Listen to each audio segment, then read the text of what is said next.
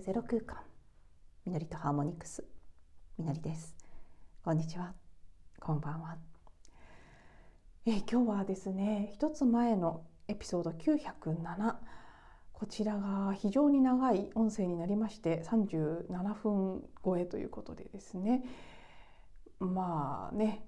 通常私のイメージではいつも20分台ぐらいにって思ってるところからすると倍ぐらいになってしまったので今日は録音をお休みして聞いてくださる方のスペースのためにも私自身のスペースのためにも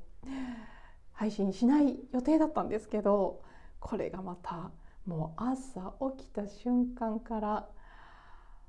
とても不思議な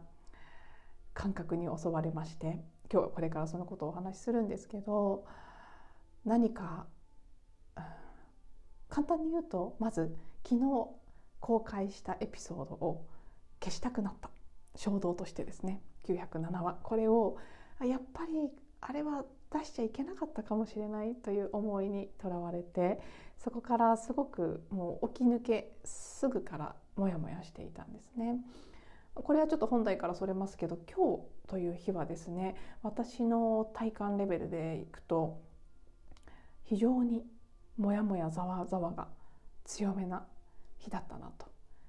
うわー変なエネルギーの日だなっていうのを朝からずっと感じていました。そしてなんとなくね怒りのエッセンスも入り込んでいた感じがしてうん自分自身もそうですし家族なんかを見ていてもいつもよりも苛立ち度合いが強めでしたね。もちろんね昨日関東地方は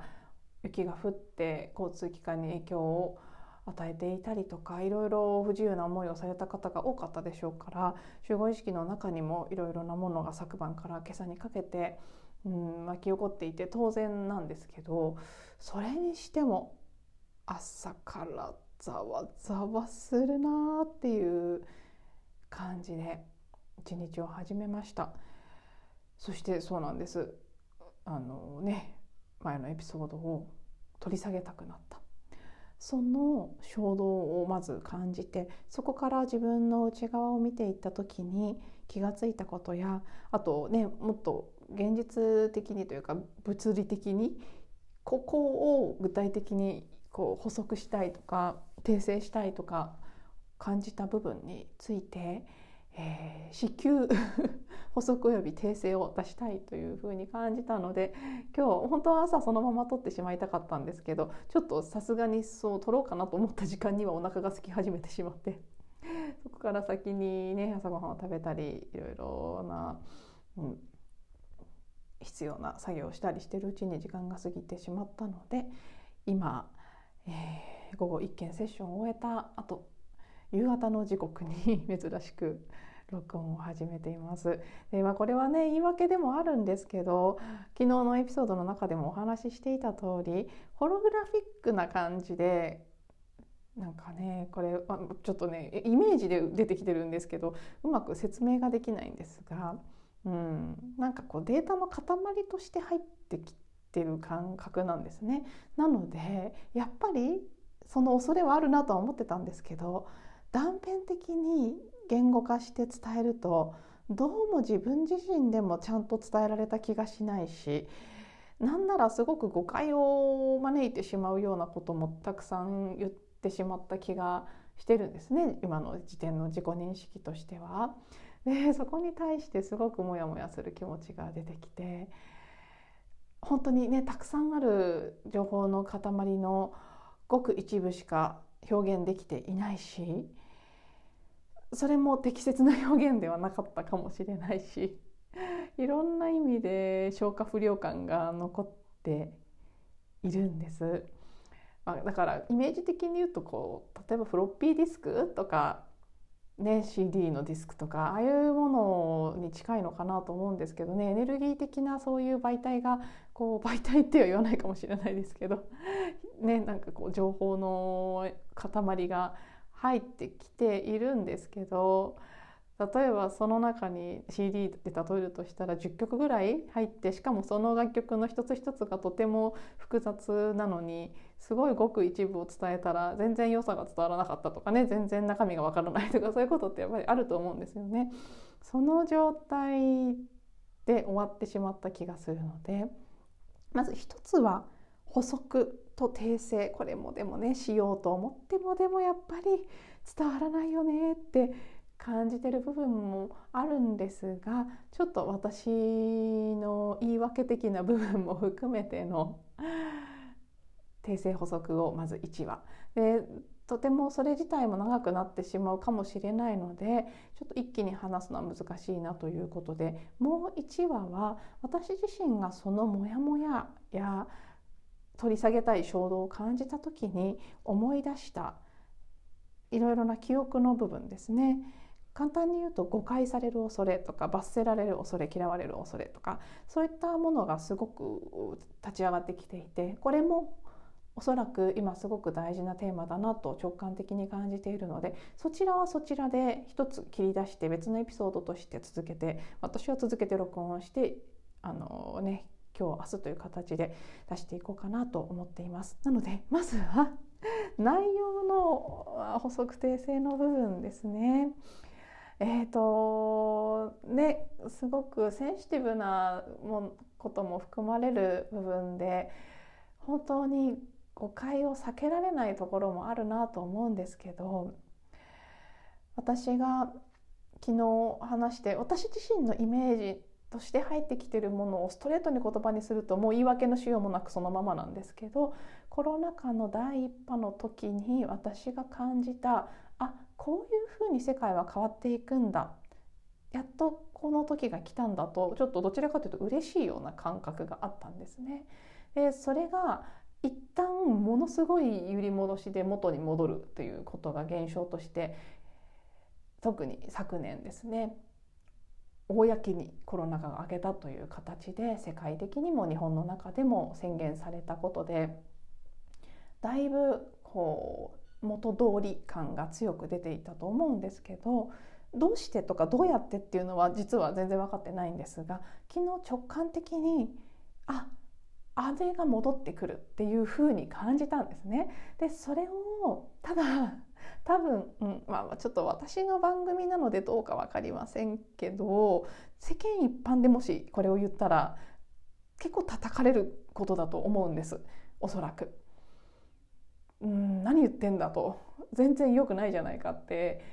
でなんなら本当罰せられるぐらいの勢いで責められるかもしれないようなことを言っているっていうのは分かってるんですけどただ私自身の内側の真実の感覚っていうか私の感じ方そのままで言うとやっぱり嘘はつけなくていい意味であの時のような状態がもう一度やってくるって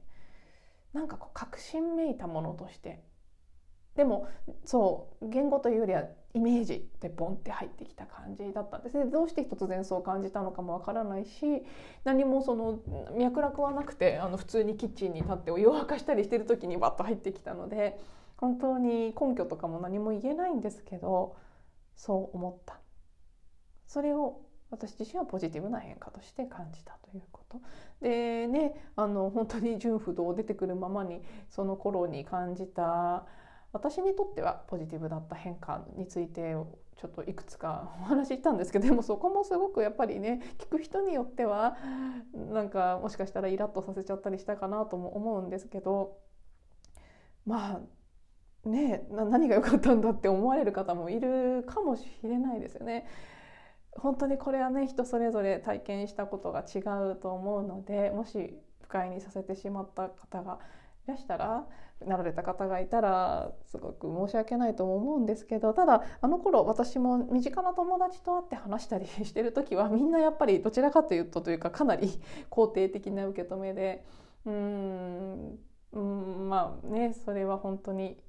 人それぞれなのでそっちがいいというふうに言いたいわけでもないんですけどこれも具体的に何がって言われるともちろん説明は難しいんですけど何かすごくももちろんあれですよ。あの人工的に作り出されたイベントであった可能性もありますしそういう意味での逆の不自然さっていうのもあるんですけどただ結果起きたこと現象として起きていたその結果の部分ですね。一番の末端の結果として起きてたことはうーんどちらかというとこれが自然な形なんだよねって思わせてくれるものが多かったと感じているんですね。もちろんそれは何て言うんですね。本当にそのロックダウン的なことで人が行動を規制されるのがいいとかそういうことを言ってるわけじゃないんですよ。どっちかというとその行動を規制されるとかっていうのも結果の部分ではなくって結果もう本当に一番の末端で世界のだから空間時空間がどうなっていたかとかうんそこに存在していたエネルギーがどうだったかとかそういうことで言った時の意味での結果なんですね。手段なんですよね。だから行動が制限されたとかの部分も。でね。なのですごく説明は難しいんですけど、まあ、ちょっと角度を変えて説明していくともちろんねこんなの説明なくても感覚で全然わかるよ。同じ思いだよっていう方もいらっしゃると思うので そういう方はあの聞き流していただければと思うんですけど。あるいはね聞きながらうんそうだよねって思っていただければと思うんですが。例えばこれコロナ禍とかまだね開ける前の音声でも割と何回か私がお話ししてきたことでもあるんですけどうん確かにこの行動が制限されて不自由だった部分もたくさんあってもしかしたらすごく我慢したと感じてる方も多いかもしれないですし経済活動が滞ったりうんねいろいろな問題はあったのかもしれないんですけどただその停滞した滞ったと言われている状態っていうのがむしろもうそっちが標準でもいいぐらいなんじゃないかなっていうことですね。で最近縄文時代っていうのがフィーチャーされることがすごく増えていてこのそれはね縄文ブームっていうのは最近っていうこの数ヶ月とかって話じゃなくこの数年ずっと続いてると思うんですね。でそのネオ縄文という形で現代にその縄文的なエッセンスを取り入れて生活を作っていこうっていう活動をされてる団体も複数あるというふうに認識してますし個人のレベルでもそのね縄文がいかに素晴らしい時代だったかっていうところからの日本人のその縄文の頃から DNA で受け継がれている英知を思い出すことがすごく大切だと。それが世界における日本の役割の一つでもあるっていう感じのことを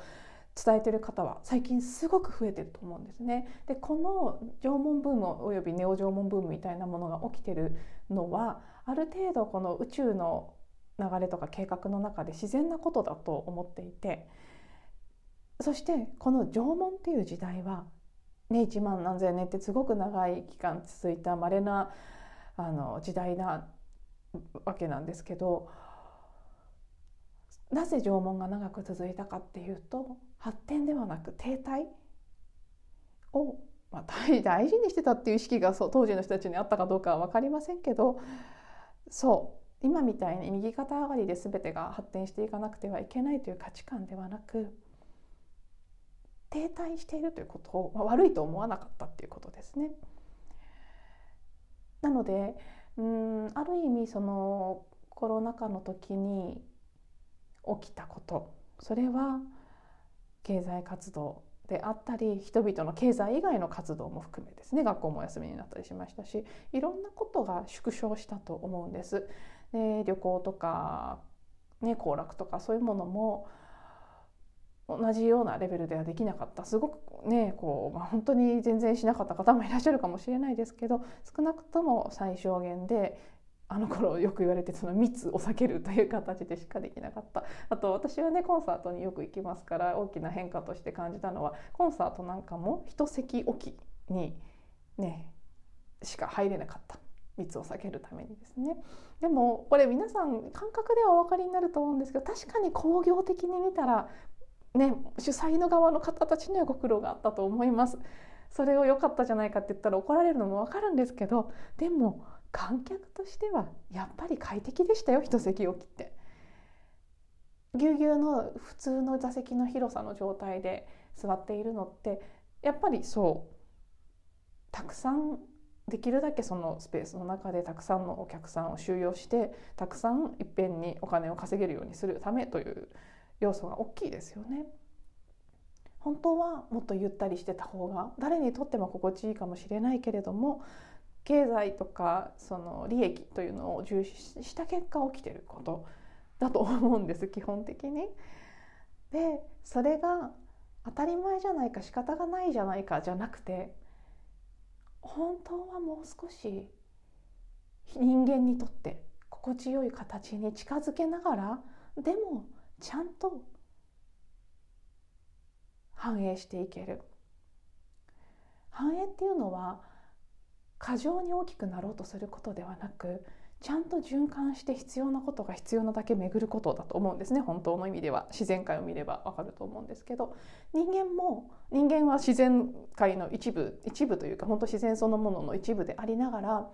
うん一員なのにもかかわらず少しやっぱりそのね自然少しじゃ少しどこじゃないかもしれないですけど自然のバランスというところからは外れたところで自分たちのもっともっとっていうその発展を目指す生き方を続けてきてしまった。その結果すごくアンバランスが起きているっていうのは間違いなくてもちろんそのアンバランスだって大きく大きく見れば必要があって起きてることではあるんですけどそこを方向修正、軌道修正していかなければいけないタイミングに来てることは間違いなくてそこにあって例えば人口だってこれは人間だけだとなんかこうすごいひどいこと言ってるように思われるかもしれないですけどでも自然界の営みの全体を見れば増えすぎたものが自然淘汰で何らかの理由で人口が減っていくっていうことは当たり前にあることですよね。生態系のバランスを取るためには必要なことでもある。そういう意味ではまあねいろいろななんか予言の類とかも今あると思うんですけどそれが実際どうなるかっていう話ではなくどこかのタイミングで人類の人口が何らかの理由で減少していくってことが起きたとしてもそれさえ本当の意味で悪いなんて言い切れないし経済活動に至ってはもう縮小したり減少したりしていくことが悪いとは本当は全然言えないと思うんです。適正な値になっていくっていう意味では今の過剰に膨らんだ状態からは少なくとも先進国はですね減らしていかざるを得ないと思うんですよね。でなければ天然資源であったりそれ以外の資源であったり全てのものが本当に足り,、まあ、足りないっていうのもこれもこれはややこしいからちょっと今はそこは触れないでおきますけど足りないっていう意識でいることも間違ってるかもしれないですけどでも実際問題そのバランスとか調和っていうことで考えた時に少し見直さなければ少しじゃない、まあ、いつもなんか少しって言ってすぐ訂正しちゃいますけどだいぶ見直さなければいけないところに来ているっていうことは多分間違いなくってそういう意味で私はこれはもう本当にね個人的な意見なので正しいと主張するつもりはないですけどあくまで私の感覚としてコロナ禍の時になくなったものっていうのはほとんどが本当はいらないものだったんじゃないかって思うんですね。これも本当に多分、うん、あのどどなたかのね気分をなんか魚でしてしまったり反論にあったりしかねないところですけど例えば学校ですね。学校はその学びということが必要ないって言ってるわけではなくて全員が同じところに一斉に登校して同じペースで、ね、あの机に腰椅子と机に座って向かって一斉に同じペースで学ぶっていうことが本当に必要なのかっていうことですよね。今ね例えば N 校とかそういう通信の学校も私の学生時代なんかと比べたらはるかに選択肢があってそういうところに行ってる若い方見て羨ましいなって思いますけどよっぽど健全で自然な形だっていうふうに見えるそういうふうに感じる場面もすごく多いんですね実際そういうところに通ってる方を見て。とってもいいチョイスじゃないかって 思ったりする。それも選択肢があっていいと思うんですけどもちろん通学したい。それこそは自分の青春の喜びなんだっていう方はそれをしたらいいと思うんだけれどもそこも絶対全員が必ず一斉に通学して同じ場所で勉強しなきゃいけないわけじゃないっていう意味で、ね、主にま大学とかがオンライン授業が中心になったこととかも大きな流れとしては必要だったしやっぱりそうだよねそこって思わされた部分なんですね。あとまあコンサートとかはちょっと私はねあんまり言いたくないですけど、ま、これもコンサートとかはなくなるってことじゃなくって新しい形があるという意味でそれはオンラインに限らずですね何か違うものが生み出される。そのためのきっかけとしての一旦のこうリセットが必要だったかもしれないし。あと例えば結婚式？結婚式も別に結婚式というセレモニーが必要ないとは言ってないですよ。それは、まあ、まあ必要ないかもしれないですけどあの別にその人たちの愛の表現としてやるのはいいと思うんですけどいわゆるその昔ながら的な披露宴みたいなものっても、まあ、別にコロナに関係なく今時の若い方たちはそういう選択をしない方が多分自然と減ってきてる増えてきてる？選択しない方が増えてきてるですね。選択する方が減ってきてる。と思うのでどっちにせよ減っていく縮小傾向だとは思うんですけどただ、まあ、コロナ禍の時ってもう一斉に全然できなかったですよね。できなかったからできるようになってからやった方たちもいるでしょうけどしないっていう選択で収まった方も一定数いたと思うんですね。ああいうのも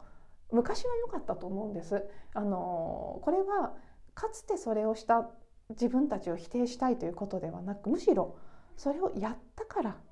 その時必要な体験のデータが集まって私たちの源にそしてもうそれをしなくていい段階に来たから終わっていくっていう自然なこととして私は捉えています。なので どれにせよだって学校に行くもね私もやりましたよ。思いっきりちゃんと毎日学校に行きました。結婚披露宴とか当時から違和感あったからやってないですけどでもお友達の披露宴に参加して感動したこととかはありますし、まあ、別にそれを私のお友達でね本当に人生で最高の日だったっていう人がいるわけですよ披露宴とか。そう本当にそう感じる方はやったらよかったと思うんです。私は全然そう感じる気がしないから最初からそれが意味わかんないって思ってましたけど。でも別にその時そう感じたことはそれでよくってその人生最高の日だっていう体験を一定数みんなが代わりにやってくれて集まったから全体としてそれをしなくてよくなったっていう意味で何て言うんでしょうねその全面否定ではなくあくまでも次に進むためのどうしてもね新しいものを生み出す時って現状否定をせざるを得ないっていうところはあると思うんですよね。そういう意味で次に進む時が来ていてあの時なんかこう断片的に見えた世界っていうのが大きな流れとしてはこれからのスタンダードになっていくその現象がもちろんあの時の現れ方っていうのはコロナ禍っていうそのパンデミックという現象によって起きているのでどうしても人々の受け止めとしてはネガティブな色合いがあると思うんですけどそういうことが繰り返されますよってことではなく昨日も言ったんですけどもちろんきっかけとしてまだ何かのああいうイベントが必要であればシナリオが必要であればまた何かシナリオは用意されてるかもしれませんけどでもその先にあるものはそういうものを必要とせず自然とそこへ向かっていくっていうことだと思感じていてでそのどうやっての部分は問題じゃないというかそのどうやっての部分に関する情報は来てないんです。単に私がエッセンスとしてそれもあの頃のそのままってことではなくあの頃私が感じたりあこれからこうなっていくんだろうなってなんとなく未来のビジョンとして受け取ったものがもう一度近づいてきてるな。一旦すごい離れてった気がしてたのが急にまた近づいてきた気がする。っていうのを漠然と感じたっていうことを言いたかったんですけど、まあ、説明しようとするとねどうしてもその現状への批判とかネガティブな話に聞こえてしまう部分があったりしそうで 実際受け取られて方かどうかは分かんないですけど私の恐れとしてそういう心配が出てきてしまうのでなんかこう不自由な感じというかもどかしい感じもすごくあるんですけどでこれをね同じものが見えたり感じたりしてる人にとってはすごくわかる話だと思うんですけどそうじゃない人にとっては一体何言ってんだろうっていうところも 多々あると思うんですね多分に。なのでまああのなんだか意味わかんないって方は多分最後まで聞いてないと思いますけどもし「はあ?」って思われた方はあのそのままちょっとこうね横のバケツにでも入れておいておいていただいて。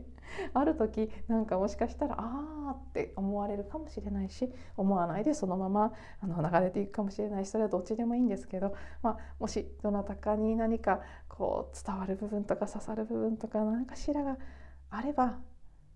いいなとそうでないとしたら私がなぜ昨日から急にねこんな話がどんどん出てきているのかっていうのはよく理由が分かりませんが、まあ、一旦の私の今時点でできる範囲の補足と、まあ、訂正っていうか、まあ、主に補足ですね補足になっていたかも怪しいですけれども立て続けにこちらも聞いていただいていたとしたら最後までありがとうございます。